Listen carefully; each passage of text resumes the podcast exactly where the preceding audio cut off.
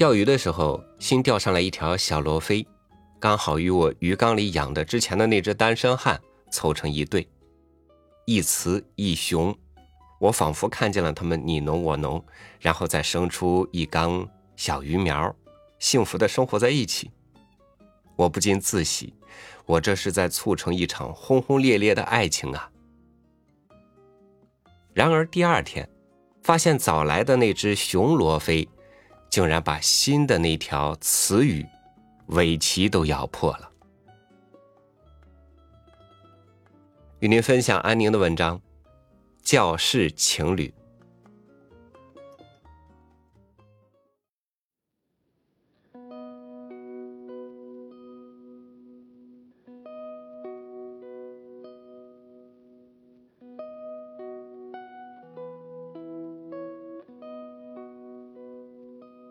班里有两对情侣，他们皆是在入学之后三个月的时间里如火如荼的发展起来的。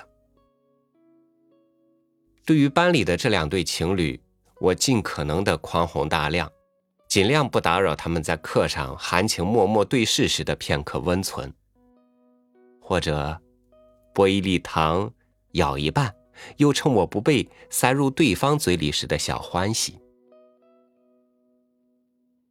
看着他们从我面前斜穿过去，手牵手抢占最后一排的恋爱角，我也只是在想，不知今日课上，他们要上演什么爱情剧目。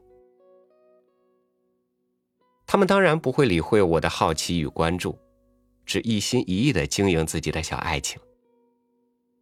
假如哪天看不到他们其中的一对课上坐在一起，那一定是闹了别扭。这种时候，我反而有了兴致，千方百计的想要逗弄他们一下。于是，我会叫他们站起来回答一个相同的问题，然后让周围的同学给打分，看他们谁说的更确切。这时，他们两个人会在全班同学的哄笑声中现出一点点羞涩。我不知道那时候的他们。究竟会恨我多管闲事，还是会心存感激，让他们的小别扭可以因为这样的热闹烟消云散？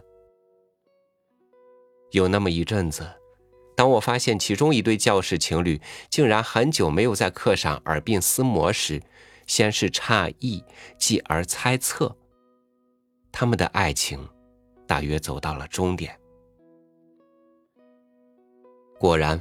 我从其他同学的口中得知，女孩的初恋男友忽然回心转意，发短信来要与她和好，而眼前这个男孩没有像女孩希望的那样激起无穷斗志，誓将女孩守护到底，而是大方的一挥手说：“放行，给你自由。”只是这样的自由，在女孩看来却是无尽的痛苦，反而不知道该如何选择。于是，只能在课上与男孩暂时保持距离，试图用这样的方式让这段爱情沉静下去。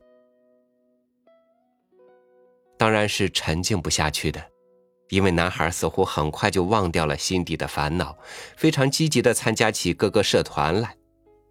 我时常在校园里看到他急匆匆的身影，像风一样，嗖的一下子就飞过去了。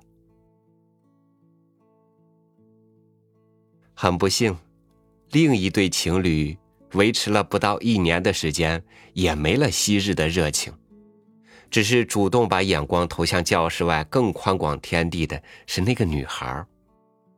男孩惆怅了一个月的时间，终于还是习惯了，学会了像其他男同学一样，在下课后拍着篮球、吹着口哨，很潇洒的融入去食堂吃饭的大军里去。课堂上突然冷清起来，小小的教室里没有了浓郁的巧克力的甜香或者玫瑰的芬芳。他们的爱情像一阵微风，在教室里吹皱了一潭湖水，便疏忽散去。不仅是我没有看清爱情的容颜，就连他们自己，怕也是不记得我曾经将他们叫起，回答问题时的。那一抹温情。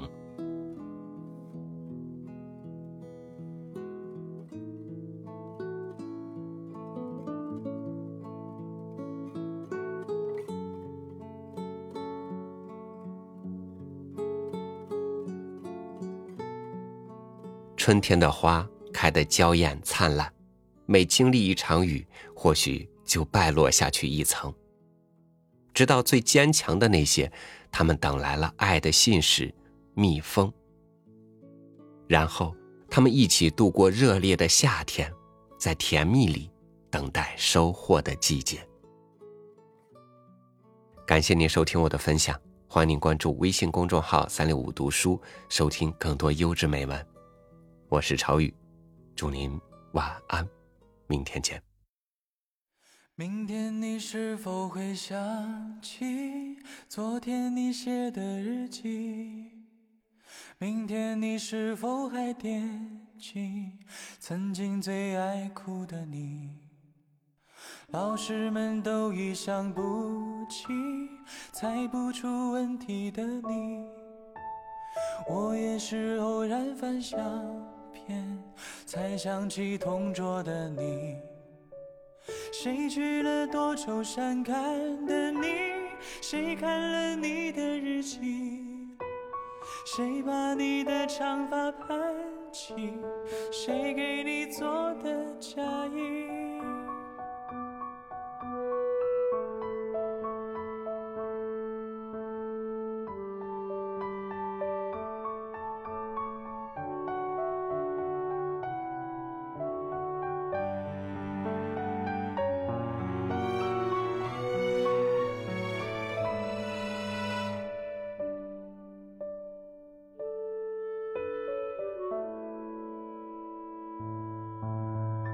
你从前总是很小心，问我借半块橡皮。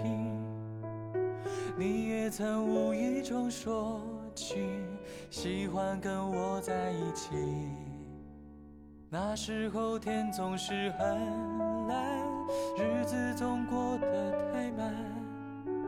你总说毕业遥遥无期，转眼就各奔东西。谁遇到多愁善感的你？谁安慰爱哭的你？谁看了我给你写的信？谁把它丢在风里？